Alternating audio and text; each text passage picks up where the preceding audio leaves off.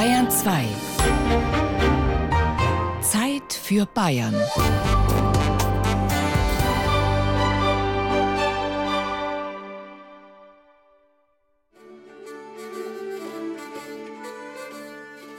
Nürnberg am Ende des Jahres 1431. Eiseskälte hält das Land seit Wochen fest im Griff. Und doch geht es an diesem frostigen Wintertag heiter und ausgelassen zu, wie es sich gehört für eine richtige Hochzeitsfeier. Die fränkische Festgesellschaft nutzt die niedrigen Temperaturen und freut sich. Wenn die Pegnitz schon mal zugefroren ist, kann man den Hochzeitstanz auch kurzerhand aufs Eis verlegen. In jenem Winter 1431-32 ist nicht nur die Pegnitz zugefroren. Auch der Bodensee bei Lindau und alle größeren Flüsse wie Donau und Rhein liegen unterm Eis. Denn die strenge Kälte hat schon im November eingesetzt. Und sie wird elf Wochen dauern, wie eine Amberger Quelle berichtet. Genau gesagt dauert sie bis zum 23. Februar 1432. Am Dienstag drauf kommt das Hochwasser. Danach, am nächsten Eritag, kam ein ungestümes Wasser mit breiten, dicken Eise auf der Thunau, mit einem ungesügen Gedräng, und abstieß die Holzenbruck und hinfurte die Wolkmühl, Fleißmühl und Rantinger Mühl zunächst bei der Steinernbruck zu Regensburg. Mühlen und Brücken reißt das Donauhochwasser im Februar 1432 weg. Es zerstört Bäume und Häuser, Gärten und Äcker, ja ganze Dörfer und Städte. Das Wetter spielt verrückt. Was weder die Nürnberger Hochzeitsgäste noch der Amberger Chronist ahnen, 1431-32 ist der Auftakt für ein ganzes Jahrzehnt mit katastrophalen Klimaereignissen, mit langen Wintern und nassen Sommern, jedes Jahr wieder. Es kommt zu Ernteausfällen, die Reben erfrieren, das Getreide verfault. Die Folgen sind Teuerung, Hunger, Krankheit und Krieg. Ganz Europa siecht bald schon vor sich hin und die hungrigen Wölfe schleichen um die Häuser. Verrückte Zeiten. Sogar das Meer bei Venedig, schreibt der Chronist, ist so dick zugefroren, dass man darauf schwere Lasten ziehen und das Vieh hinübertreiben kann. Das hat kein Mensch bei unseren Zeiten mehr gesehen. Nein, an so etwas konnten sich nicht einmal die Alten erinnern. Dabei ist es hundert Jahre früher noch viel schlimmer zugegangen sagt Wolfgang Behringer von der Universität des Saarlandes in Saarbrücken. Der Geschichtsprofessor ist Spezialist für die frühe Neuzeit und für Klimageschichte. Zum Beispiel haben wir zu Beginn des 14. Jahrhunderts eine siebenjährige Hungerperiode, also die auch als der große Hunger in die Geschichte Europas eingegangen ist. Früher hat man immer gedacht, im 14. Jahrhundert geht die Bevölkerung wegen der großen Pest zurück. Inzwischen wissen wir aber, dass wir da eine Abkühlung haben seit Beginn des Jahrhunderts und äh, wir haben eigentlich einen Bevölkerungsrückgang schon seit dem zweiten Jahrzehnt des 14. Jahrhunderts. Wir finden dann wieder in den 1330er Jahren Hungerperioden, 1340er Jahren und dann kommt die große Pest, nicht? Die kommt ja von Asien, aus China und die trifft eben auf eine Bevölkerung, die schon geschwächt ist in ihrer Abwehrkraft. Erst die Kälte, dann der Hunger, dann die Pest. Das 14. Jahrhundert war ein Jahrhundert der Katastrophen. Aber was war passiert damals am Ende des Hochmittelalters? Warum wurde das Wetter plötzlich so schlecht? Die Antwort hat ein amerikanischer Gletscherforscher in den 1930er Jahren gefunden. Er fragte sich, aus welcher Zeit wohl die Endmoränen im Yosemite Nationalpark stammen. Aus der großen Eiszeit vor 20.000 Jahren konnten sie nicht sein – Dafür waren sie zu jung, teilweise erst 300 bis 500 Jahre alt. Und so kam der Forscher zu der Vermutung, es muss eine kleine Eiszeit gegeben haben. Und das hat sich eigentlich in der Zwischenzeit bestätigt. Also wir haben so von etwa 1300 bis zum Ende des 19. Jahrhunderts Gletschervorstöße. Das heißt, wir haben hier eine weltweite Abkühlung. Von den Anden bis Afrika, von Europa bis China. Um 1300 herum verändert sich überall das Klima, sagt der Historiker Wolfgang Behringer. Gletscher breiten sich aus, Seen, Flüsse, ja sogar Meere frieren zu, wie etwa die Ostsee im berüchtigten Winter 1315-16. Oder auch die Lagune von Venedig, die zwischen 1300 und 1800 30 Mal komplett zufriert. Kleine Eiszeit. Das klingt harmloser, als es ist. Denn sie hat mehr als ein halbes Jahrtausend gedauert und große Folgen gezeitigt. Ökonomische, soziale, politische und kulturelle. Auch wenn die Temperatur nur um ein, zwei Grad niedriger lag als heute und auch nicht jeder Winter eisig wurde, die Auswirkungen waren nicht zuletzt in unseren Breiten erheblich. Denn die Vegetationsperioden verkürzten sich, die Ernteerträge sanken oder fielen manchmal ganz aus.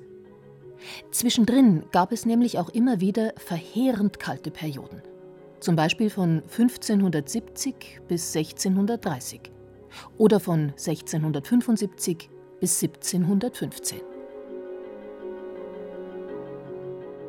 Was aber waren die Ursachen für diese kleine Eiszeit? Klarheit herrscht darüber nicht. Die Naturwissenschaftler vermuten, dass die Sonneneinstrahlung in jenen Phasen geringfügig zurückgegangen ist. Tatsächlich gab es auch immer wieder Jahrzehnte ganz ohne Sonnenflecken, sagt der Klimahistoriker Wolfgang Behringer. Zum Beispiel Ende des 17., Anfang des 18. Jahrhunderts. Das waren tatsächlich Jahre, die in Europa und anderen Teilen der Welt auch extrem kühl waren. Also hat man richtige Kältewinter, wo der Postreiter tot vom Pferd fällt oder tot in der Stadt ankommt. Die Vögel fallen tot vom Himmel und der Wein, der friert im Keller und sprengt die Fässer.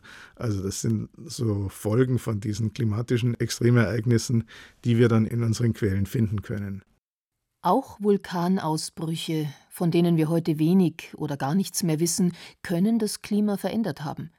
Solche Ereignisse führen dann zu weltweiten Missernten.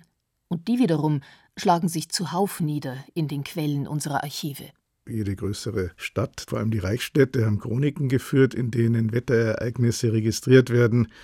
Dann findet man es natürlich in Aufzeichnungen über den Ernteertrag, die man praktisch überall hat, weil danach auch die Feudalabgaben oder der Zehnten an die Kirche berechnet wird. Also der Zehnte ist ja der Zehnte des Ernteertrags.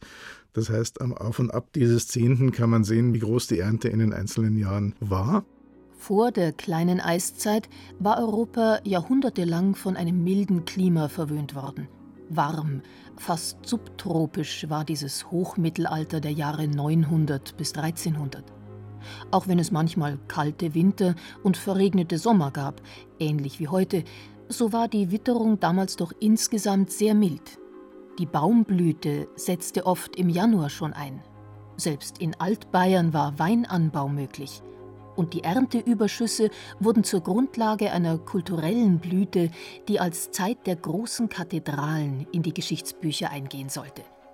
Die Bevölkerung nahm damals stark zu.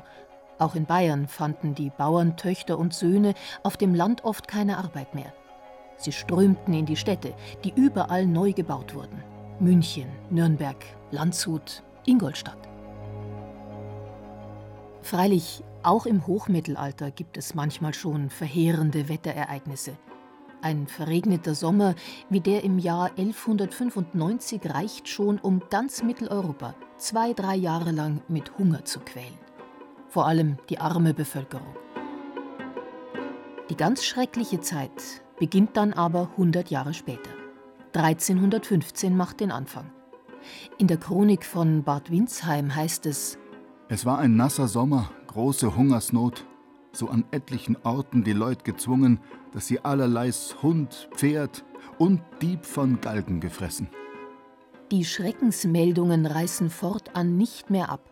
Im Mai und Juni 1316 tritt die Donau gleich dreimal über die Ufer. Die Menschen in Bayern und Österreich glauben an eine zweite Sündflut. In Köln fängt es plötzlich an zu schneien. Ende Juni 1318, also mitten im Sommer. 20 Jahre später ziehen aus dem Osten kommend Heuschreckenschwärme über Bayern und Schwaben hinweg. Es sind geradezu biblische Plagen, mit denen sich die Menschen damals konfrontiert sehen. Und diese Plagen deuten sie als Strafe Gottes. Je mehr Sünden, desto mehr Plagen und Strafen. So lautet die einfache Rechnung, die mit Bußpredigten beglichen werden kann. Aber irgendwann geht diese individuelle Sündenökonomie nicht mehr auf. Die Menschen suchen nach anderen Erklärungen, sagt Wolfgang Behringer dann werden die Leute wirklich ärgerlich. Und es kommt natürlich zu religiösen Ekstasen, es kommt zu sozialen Unruhen und es kommt zu echten Revolutionen. Wenn man in China an den Sturz der Ming-Dynastie denkt, es gibt Revolutionen in Katalonien, in Neapel, Sizilien, es gibt in England eine Revolution, die Oliver Cromwell an die Macht bringt. Das Klima schreibt also Geschichte. Überall wächst die Unzufriedenheit der Menschen. Sie müssen mehr schuften, um ihren Lebensunterhalt bestreiten zu können. Häufige Missernten und der große Druck der Grundherren führen immer mehr Bauern in die Hörigkeit und weiter in die Leibeigenschaft. Auch die Arbeiten beim Bau der Kathedralen, die früher freiwillig waren, sollen nun obrigkeitlich verordnete Pflichtaufgaben werden. Es kommt immer öfter zu Unmutsäußerungen und bald auch zu großen gesellschaftlichen Umwälzungen. Die lassen sich natürlich nicht nur auf den Temperatursturz schieben, schreibt der Historiker Philipp Blom in seinem Buch Die Welt aus den Angeln. Dennoch sei die Geschichte der kleinen Eiszeit mit der Entstehung der modernen Welt ganz eng verbunden. Die Reformation und die Bauernkriege sind zwar keine unmittelbare Folge der Abkühlung, aber der Klimawandel, schreibt Blom, war ein Katalysator und ein Druckfaktor, der die alten und bislang stabilen Strukturen zum Einsturz brachte. Denn plötzlich sahen sich die Grundherren und die Kirche einem vorher nie gekannten rebellischen Geist gegenüber. Einem Geist, der aus der Kälte der kleinen Eiszeit auftauchte. Ganz eindeutig ist der Klimazusammenhang auch bei den Hexenverfolgungen am Ende des 16 und zu Beginn des 17. Jahrhunderts, sagt der Historiker Wolfgang Behringer. Um 1570 fällt die Temperatur rapide.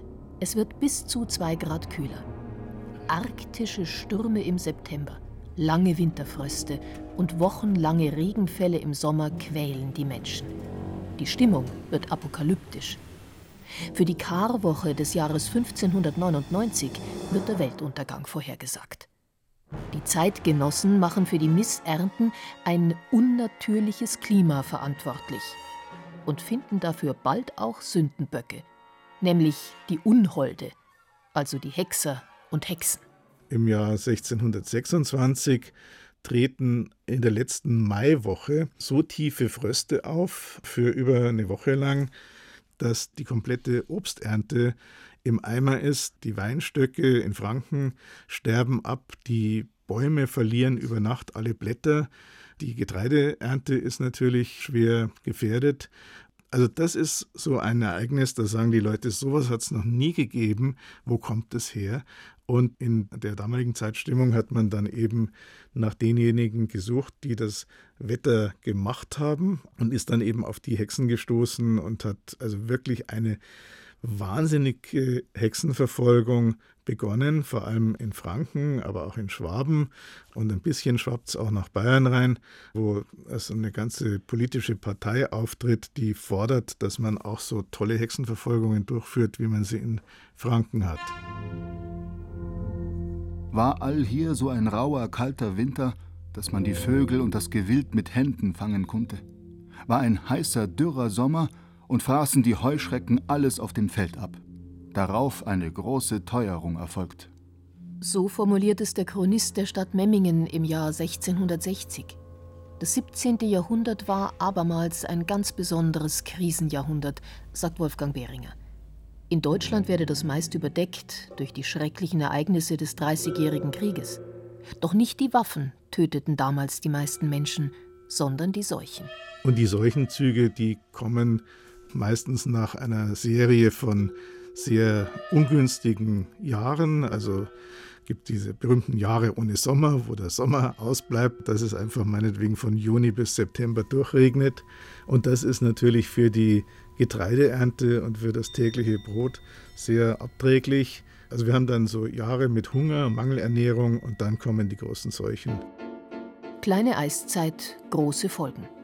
Oft reichen schon geringe Klimaänderungen, um enorme soziale, politische und religiöse Veränderungen herbeizuführen. Auch auf das kulturelle Leben der Menschen wirkt sich die Kälte aus, auf die Mode, die Architektur oder die Kunst. Weltberühmt sind die holländischen Gemälde, die Schlittschuhfahrende und Eishockey spielende Niederländer auf zugefrorenen Kanälen zeigen. Die meisten dieser heiter volkstümlichen Winterlandschaften entstanden in der Hochphase der kleinen Eiszeit, also zwischen 1575 und 1660. Die Abkühlung hatte aber auch ihre düsteren Seiten. Viele Zeitgenossen wurden buchstäblich von Wetterdepressionen gebeutelt. Dieser Winterblues als weit verbreitete Gemütskrankheit wird zum öffentlichen Thema, vor allem im 16. und 17. Jahrhundert in der sogenannten Melancholie-Diskussion. Selbst die Priester predigen über die Niedergeschlagenheit und darüber, dass die Natur anders geworden ist, dass es keine Fische mehr gibt, die Äcker weniger fruchtbar sind oder dass die Sonne schwächer wird, die Sonne ist vielleicht krank, vielleicht wird sie sterben und das Ende der Welt wird herbeikommen. Also das ist ganz dramatisch. Früher hat man das für eine barocke Topik gehalten. Aber mit den Erkenntnissen der Klimageschichte, da wird man sagen, ja, die haben wahrscheinlich recht, nicht? Also in solchen Jahren, wenn zum Beispiel so ein großer Vulkanausbruch ist, dann legt sich ja so dieser Aerosolschleier zwischen Sonne und Erde und es sieht tatsächlich aus, als ob die Sonne schwächer scheinen würde. Allen Bußpredigten zum Trotz, das Wetter bleibt schlecht. Deshalb fängt man im 17. und 18. Jahrhundert an, neue Erklärungsmuster zu suchen. Aufgeklärte, wissenschaftliche und soziale. Man macht nicht mehr den lieben Gott oder die eigenen Sünden verantwortlich für Klimawandel und Hungersnöte, sondern die Obrigkeit, die es nicht schafft, Straßen instand zu setzen, damit Getreide oder Brot rasch eingeführt werden können. Die kleine Eiszeit herrschte ein halbes Jahrtausend lang, mal mehr und mal weniger streng. Für Bayern war die schlimmste Zeit wohl in den 1620er Jahren bis dann im Jahr 1815 der Vulkan Tambora auf der indonesischen Insel Sumbawa ausbricht. Es ist die größte Eruption seit Menschengedenken, mit globalen Auswirkungen. Das Jahr darauf geht in Europa und Nordamerika als das Jahr ohne Sommer in die Geschichtsbücher ein. Die Temperaturen sinken um drei bis vier Grad. Missernten, Viehsterben, Teuerung und die schlimmste Hungersnot des 19. Jahrhunderts sind die Folge. Bayern trifft es besonders schlimm. Die Hungerkrise von 1816 führt dann in Süddeutschland zur ersten großen Auswanderungswelle. 20.000 Menschen verlassen ihre Heimat, suchen ihr Glück in Amerika, in Polen oder in Russland. Erst im Laufe des 19. Jahrhunderts geht die kleine Eiszeit dann ihrem Ende entgegen. Nach 500 Jahren wird das Klima endlich wieder milder.